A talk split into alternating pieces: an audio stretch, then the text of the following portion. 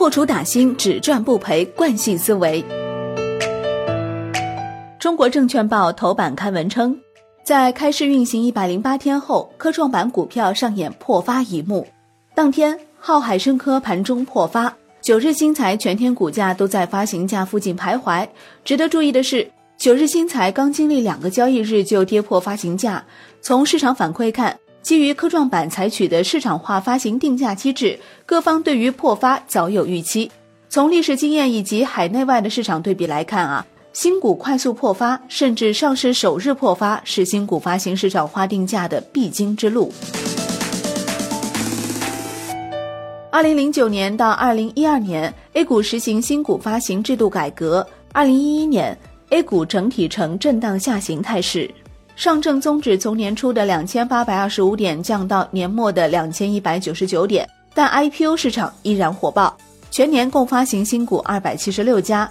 由于市场整体低迷，新股破发几乎贯穿全年，新股发行市盈率较二零一零年显著下降。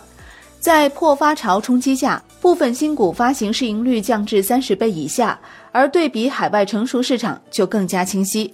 美股新股首日破发率达到百分之二十以上，港股新股首日破发也屡见不鲜。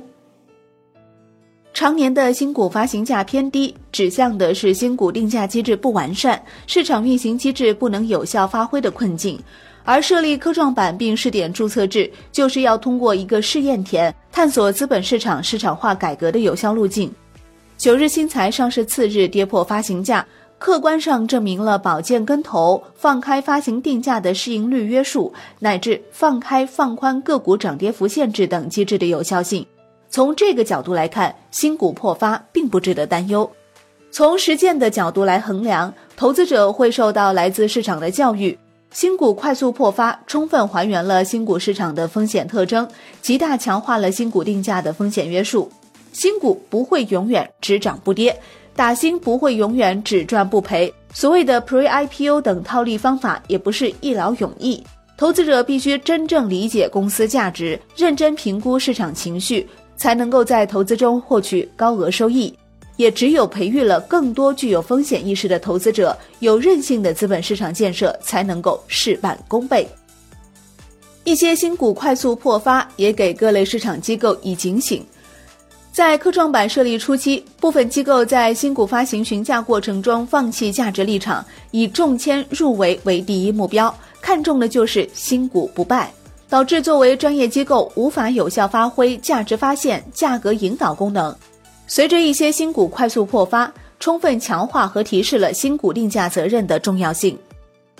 设立科创板并试点注册制，事实上承担了资本市场改革很多期待。从科创板初期运行效果来看，保荐跟投制度约束、涨跌幅限制改变都在价值发现过程中发挥了作用，而以破发为标志的市场化约束，反过来又有利于以信批为核心的发审落实，有利于压严压实中介责任，有利于机构投资者，有利于长期资金发展，这样就互为表里，辅车相依。道阻且长，我们有理由相信。改革会在相关制度一步步落实完善中逐步深化，最终能够为建设高质量资本市场探索出一条行之有效的路径。好的，感谢收听，我是林欢，财经头条，我们再会。